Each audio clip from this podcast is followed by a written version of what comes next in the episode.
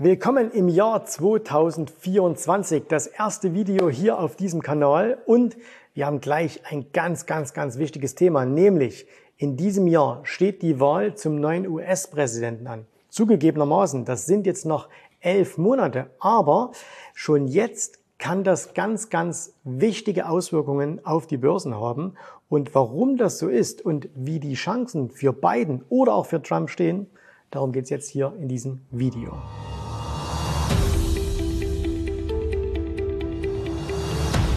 Ja, während wir Deutschen uns natürlich noch damit beschäftigen, ob wir vielleicht hier im neuen Jahr eine Neuwahl der äh, Bundesregierung bekommen, äh, wissen die Amerikaner ganz genau, am 6. November ist es soweit. Am 6. November wird ein neuer Präsident in den USA gewählt, wobei der neue Präsident kann natürlich durchaus der alte Präsident sein.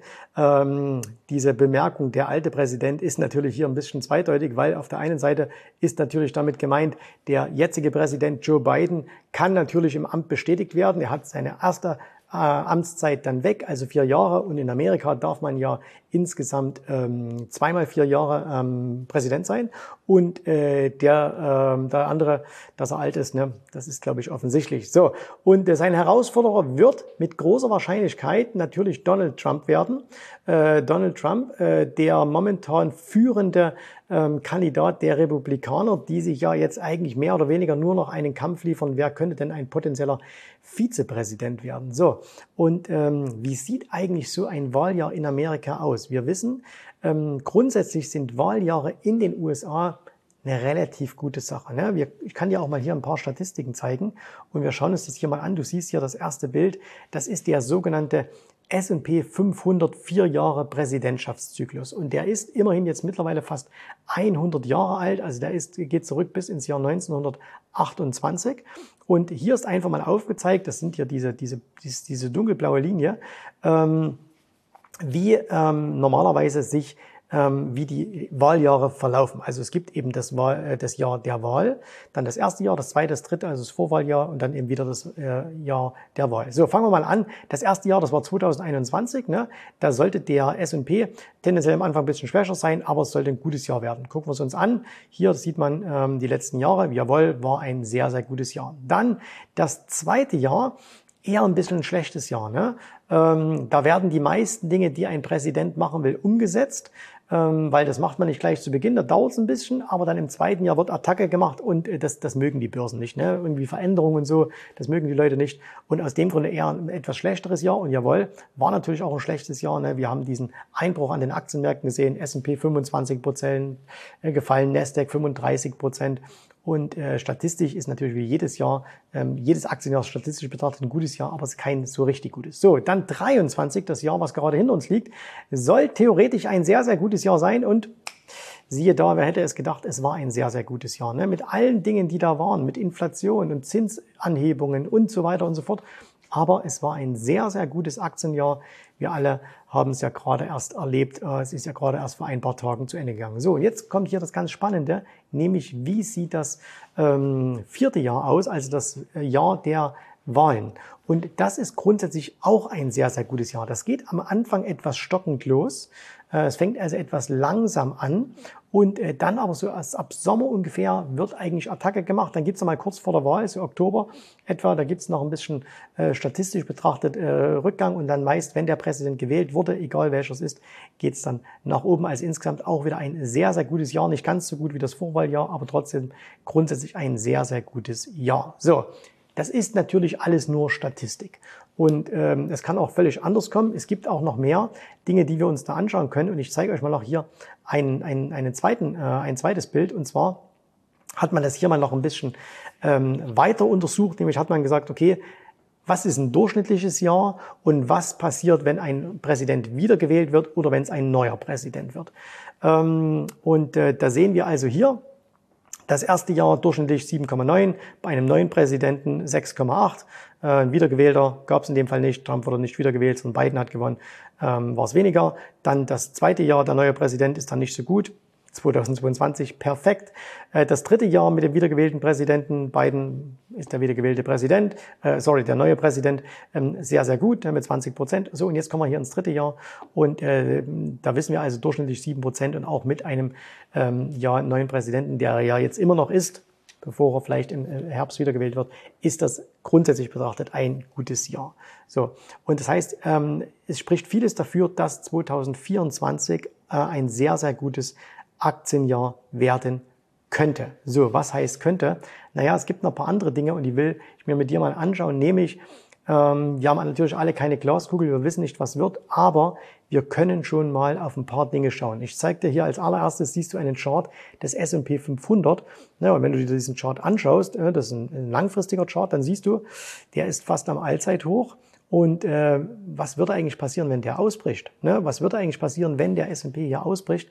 Dann hätten wir ähm, Preise oder Preisziele, die teilweise bis auf 6000 Punkte hochgehen würden. Ne? Wir sind so ungefähr bei 3,8, haben wir das Jahr geendet.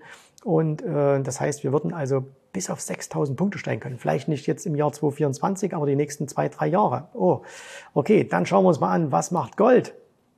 Gold ja nach kurz vor Schluss des Jahres 2023 neues Allzeithoch ähm, ausgebildet, dann abverkauft worden an einem Tag, ganz schlimm. Und ähm, was passiert da jetzt? Ne? Haben die Goldbullen endlich jetzt mal recht? Sie versuchen es ja jetzt schon seit einigen Jahren, ein neues Hoch zu machen. Und äh, haben wir jetzt endlich ähm, die, die, ähm, die Gold Rally, die alle erwarten, auch hier sehr, sehr hohe Kursziele, wenn das passieren würde. Ne? Auch darüber sollten wir sprechen. Dann natürlich extrem wichtig, der Dollarindex. Der Dollarindex hat ähm, ja in den Jahren äh, der, der, während der Pandemie und danach sehr, sehr stark zulegen können. Das heißt, der Dollar war die stärkste Währung gegenüber vielen anderen starken oder gegen vielen, gegenüber vielen anderen Währungen in der Welt, also Euro, ähm, japanischen Yen, Schweizer Franken, britisches Pfund, Neuseeland-Dollar, Aussie-Dollar und so weiter und so fort. Ne? Aber im Jahr 2023, so ab Mitte des Jahres, hat er dann angefangen zu fallen. Ne? Also dann ist er schwächer geworden und ähm, mal gucken, wie sich das austut. Und das wiederum hätte enorme Auswirkungen, zum Beispiel auf Rohstoffpreise, auch wieder auf Gold, schwacher Dollar, gut für Gold, aber es hätte zum Beispiel auch Auswirkungen auf die BRICS-Staaten. Warum auf die BRICS-Staaten? Naja, viele dieser BRICS-Staaten ne, sind ja hoch verschuldet und äh, sie sind in Dollar verschuldet. Und das bedeutet, ein fallender Dollar ähm, hat extrem positive Auswirkungen für diese Volkswirtschaften, weil sie dann weniger zurückzahlen müssen. Ne? So, und äh, ich habe euch mal hier einen Chart mitgebracht aus Exotenland, Brasilien. Ne? Aber wenn ihr euch das mal anschaut, Brasilien, der Aktienmarkt fällt im Grunde genommen seit der Finanzkrise äh, 2008 äh, ist ja am Fallen. Aber ihr seht, hier hat sich zuletzt in den letzten Jahren so ein bisschen eine, Seitwärts, ähm, äh, eine Seitwärtsbewegung herausgebildet. Und wenn die nach oben aufgelöst würde, wow, da wird es aber richtig, richtig gut aussehen. Und das ist nur ein Beispiel. Wir könnten jetzt auch Mexiko nehmen.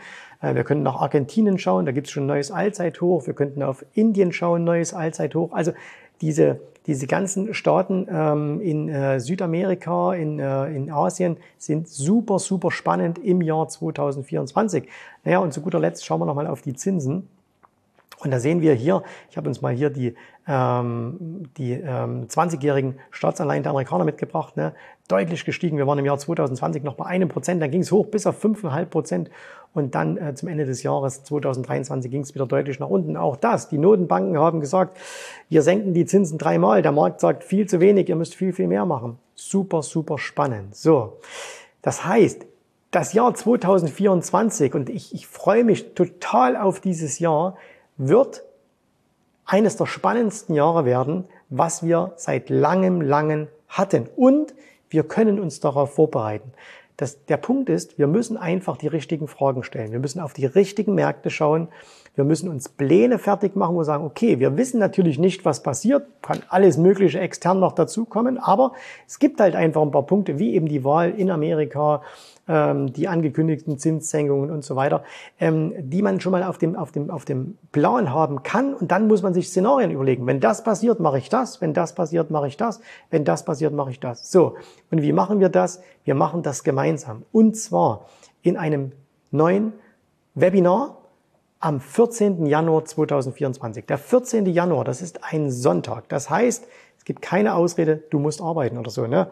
Wenn du doch arbeiten musst, sorry, dann dann bist du einer der wenigen. So, aber die meisten werden frei haben, die meisten werden Zeit haben am Sonntag, 14. Januar, 11 Uhr vormittags. Ne? Also 11 Uhr vormittags ähm, werde ich auf diese und noch viel, viel mehr Punkte eingehen. Ich werde ganz viele Charts zeigen, ich werde ganz viele Statistiken zeigen, Wahrscheinlichkeiten.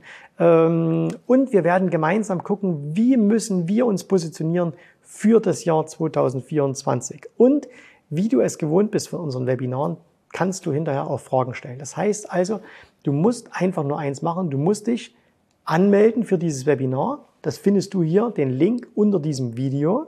Melde dich für dieses Webinar an. Es sind jetzt nicht mehr viele Tage, es sind nur noch zwölf Tage. Dann ist dieses Webinar bereits. Und äh, ich rechne mit einem Ansturm. Also wir hatten beim letzten Webinar dreieinhalbtausend Anmeldungen. Ähm, ich gehe davon aus, dass wir diesmal in Richtung 5000 Anmeldungen gehen werden.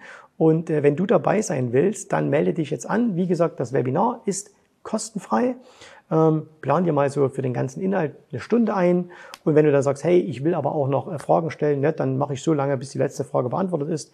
Ähm, dann nehme ich mir die Zeit für euch. Und ähm, das heißt also, das ist das, was dich am 14. Januar erwartet. Also 14. Januar, 11 Uhr, Sonntag, kostenfrei. Es gibt keine Aufzeichnung. Du kannst das nicht später anschauen. Du musst live dabei sein. Melde dich jetzt hier unter diesem Video an und dann legen wir los. Ich hoffe, dir hat gefallen, was du hier gehört hast, aber das war nur die Vorspeise. Das eigentliche Menü, das kommt noch. Und wenn du darauf Lust hast, dann besuche jetzt ganz einfach jensrabe.de-termin und vereinbare dort noch heute einen Termin. Und in diesem absolut kostenfreien Strategiegespräch wird für dich eine individuelle Strategie entwickelt. Das heißt, wir schauen uns mal an, wo stehst du jetzt, was sind deine Ziele, wo willst du hin und wir schauen auch, ob wir gemeinsam dieses Ziel erreichen können. Und äh, du musst immer an Folgendes denken. Wenn du etwas im Leben erreichen willst, sei es es an der Börse, sei es beim Unternehmertum, dann brauchst du immer jemanden, der dir hilft, der schon auf einer Stufe ist, wo du noch hin möchtest. Und so wie jeder Sportler einen Trainer hat, so wie jeder erfolgreiche Selbstständige einen Mentor hat, so brauchst auch du an der Börse einen Mentor, der dir hilft, deine Ziele zu erreichen. In den letzten Jahren habe ich Tausenden von Menschen gezeigt, wie sie ein regelmäßiges Einkommen an der Börse erzielen, wie sie ihr Vermögen sichern können und auch du kannst das erreichen. Davon bin ich felsenfest überzeugt. Also, geh jetzt einfach auf jensrabe.de-termin und vereinbare noch heute deinen persönlichen Termin. Ich freue mich auf dich. Wir hören uns. Bis dahin. Tschüss, Servus, mach's gut. Bye bye.